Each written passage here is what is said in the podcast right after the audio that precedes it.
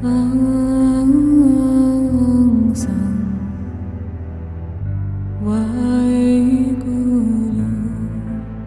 что мне вам сказать, друзья?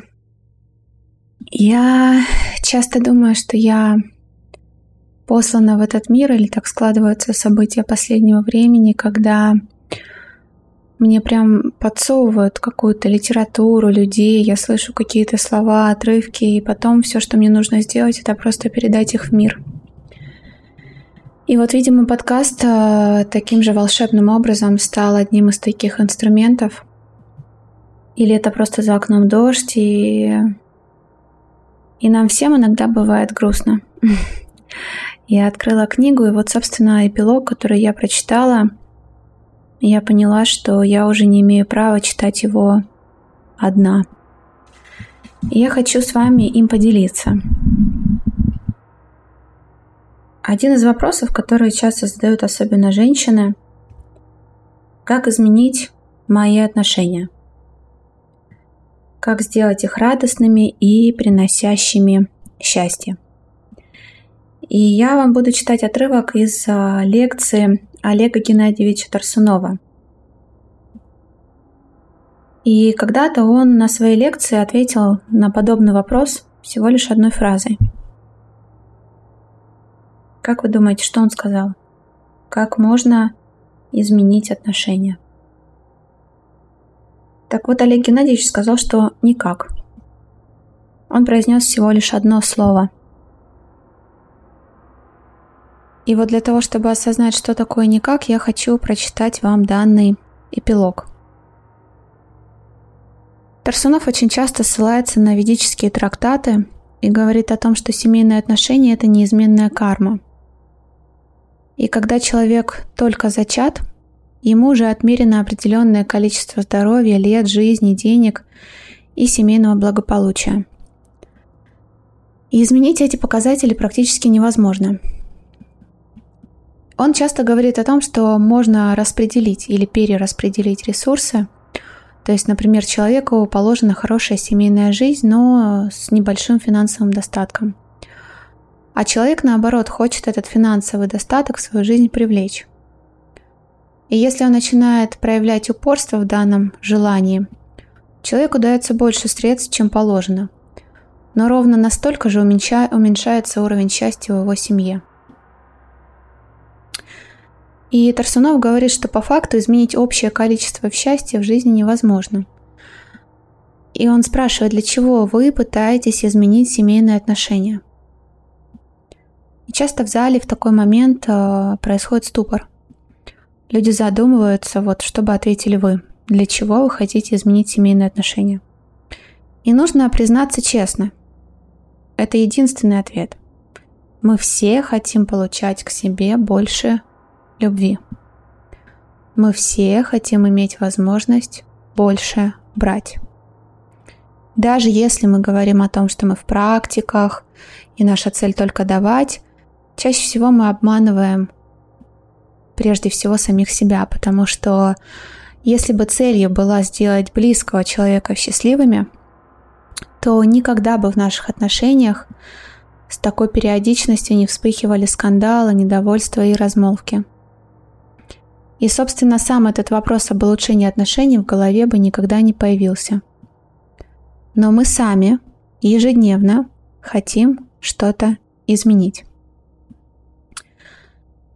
И это получается, что мы не удовлетворены тем, а, как нас любят, сколько нам дают, как нам проявляются. И мы ожидаем от отношений все больше и больше счастья. И, конечно же, для женщин источником этого счастья должны стать отношения – с нашими мужчинами, с нашими мужьями. И веды говорят, что да, муж – это руки Бога. Мужчина – это тот человек, который будет нас защищать, направлять, холить или леять. И муж берет ответственность за нас для того, чтобы жене было легко, хорошо и радостно. И более того, если уходить глубоко в веды, это его долг.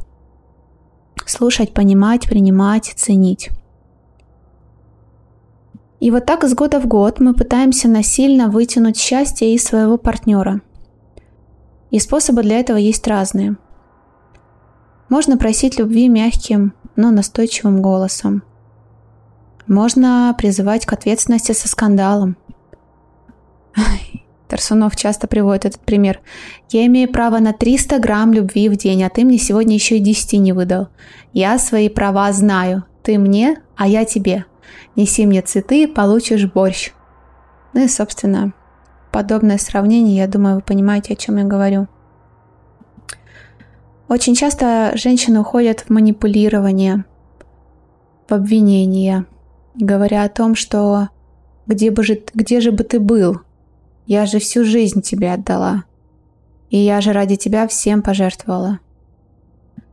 И все эти уловки придуманы нашим хитрым сознанием лишь для того, чтобы вытрясти из близкого человека нечто нужное нам больше всего на свете. Любовь и счастье. Потому что любой, даже самый прожженный циник в глубине своего существа свято верит две вещи. Что любовь и счастье на земле есть, и есть тот человек, который готов нам их отдать. И я призываю лишь посмотреть правде в глаза – что любовь и счастье, они не могут нам принадлежать. Это не вещи, это не мысли. Любовь — это энергия. И часто бывает так, что события, которые обычно радуют, в какой-то момент перестают в отношениях приносить удовольствие. А иногда мы можем испытать чувство счастья посреди улицы – и задумайтесь, вспомните, когда вы почувствовали любовь в последний раз. Обычно любовь – это то чувство, которое приходит внезапно. И да еще к тому человеку, про которого мы бы никогда не подумали. Я четко помню, когда я почувствовала любовь, я чувствовала это два раза в жизни – это было, когда я влюбилась первый раз, я была в школе в седьмом или шестом классе, я просто увидела э, этого молодого человека и, и почувствовала эту любовь. И уже в осознанном возрасте. Несколько лет назад, когда я также увидела мужчину и поняла, что это, что я его люблю, это любовь.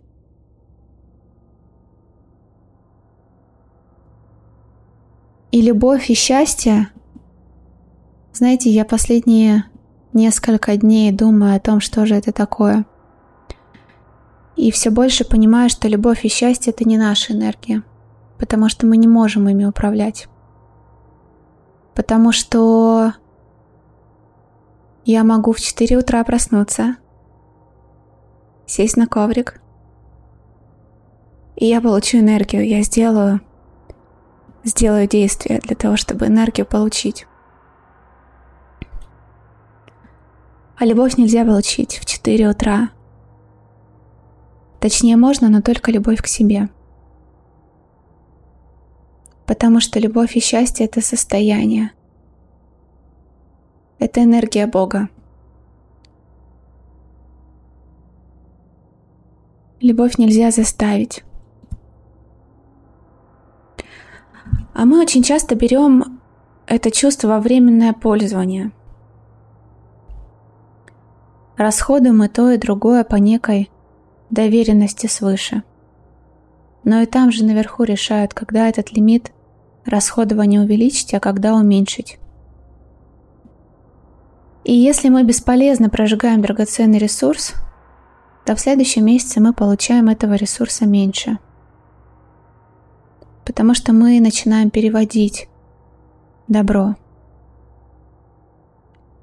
если же мы используем эти силы не только для себя, а еще и радуем других, в сердце с каждым днем этой энергии становится больше.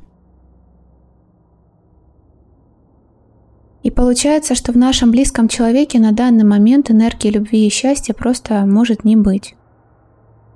Такое случается, если мы проходим трудный период, или если наш партнер запутался на своем пути и еще не нашел цель в жизни – Причин может быть очень много. И почти у всех людей в этом мире дефицит энергии велик.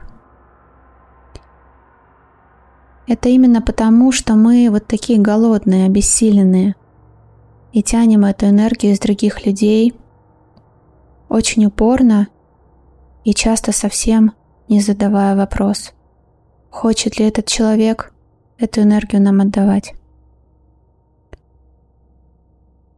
И даже если у этого человека есть то, что нам нужно, должен ли он это нам отдавать?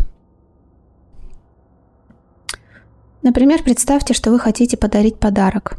Вы приходите в гости, готовите речь, ту самую коробку. Вы дарите, и этот человек начинает радоваться и смеяться, как ребенок. Но на практике получается так, что мы дарим не подарок, а ждем эмоцию, которую человек отдаст нам взамен. И начинаем что-то от этого человека требовать. А если мы начинаем требовать, то ни нам, ни этому человеку это счастье не приносит. Ведь все, что мы хотим, это дарить добровольно. И чем сокровение подарок, тем больше доброй воли в дарении нам нужно представить. Чтобы мы чувствовали себя после этого хорошо и в следующий раз снова пришли с подарком. И любовь всегда имеет в своей основе добровольность. Иначе это не любовь. И получается, что когда мы просим этого человека или же говорим, что ты нам что-то должен, мы убиваем в близком человеке желание дарить любовь и заботиться о нас. И чем больше в нашей жизни требований, тем меньше любви будет циркулировать между нами. И, возможно, мы продолжаем на бытовом уровне выполнять требуемые обязанности. Женщина готовит еду, мужчина приносит зарплату. Но ни счастья, ни любви эта роботизированная система не, про... не приносит. И мы попадаем в замкнутый круг. Чем больше мы хотим любви и счастья, тем меньше мы их получаем. Чем больше требуем, в явной или в скрытой форме, тем больше дефицит ощущаем. И когда же на общем фоне требований в паре или в семье начинаются какие-то кризисы, а они проходят у всех и всегда, то ситуация во много раз ухудшается. Потому что партнер даже в лучшие времена был не готов на требования отвечать служением, а в тяжелые времена жизни тем более – и Лео часто мне говорил о том, чтобы я посмотрела статистику российских разводов. И вот ее результаты. 40% семей в России разводятся из-за алкоголизма. 20% из-за вмешательства родственников. 20% из-за кризиса, кризиса или болезни одного из супругов. 8% разводов случаются из-за того, что в семье не появляются детей и только 12% это другие причины. То есть большая часть нас, людей, сталкивается с одной из форм кризиса любви и оказывается перед ним бессильной.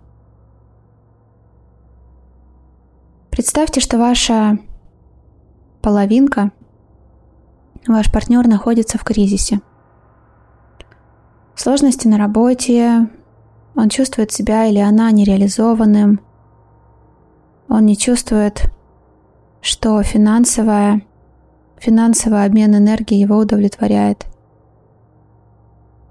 Или же у нее сорвался крупный контракт, она не видит смысла жизни, она потерялась. И в этот момент второй из партнеров очень хочет быть причастным к боли другого – думая, что когда трудно, значит требуется помощь. И вот в непростой и так непростой ситуации начинает усиливаться давление.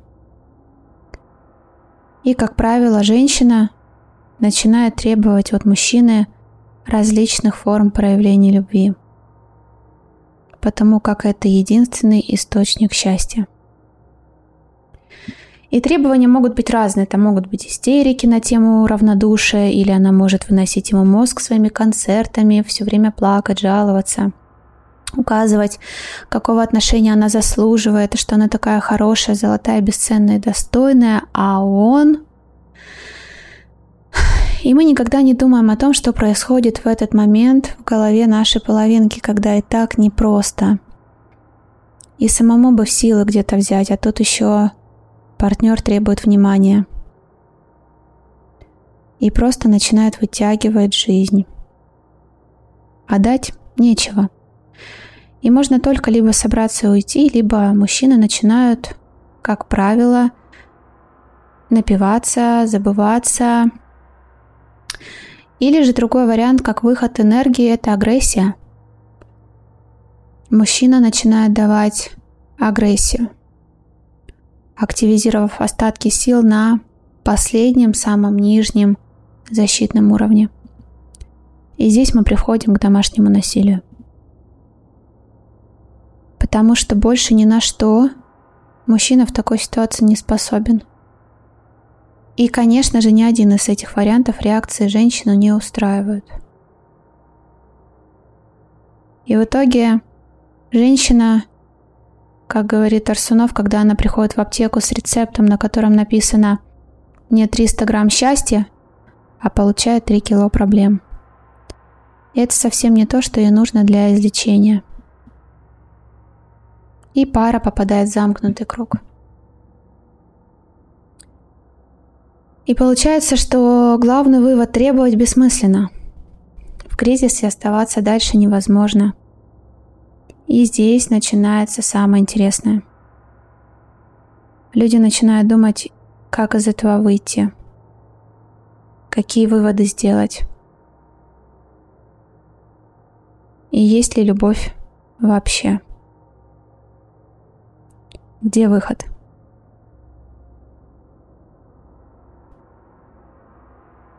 И Тарсунов говорит о том, что выход достаточно очевидный – если вы пришли с рецептом, на котором написано «мне 300 грамм любви, пожалуйста», то идите с ним туда, где этой любви много, в изобилии, и ее хватает на всех.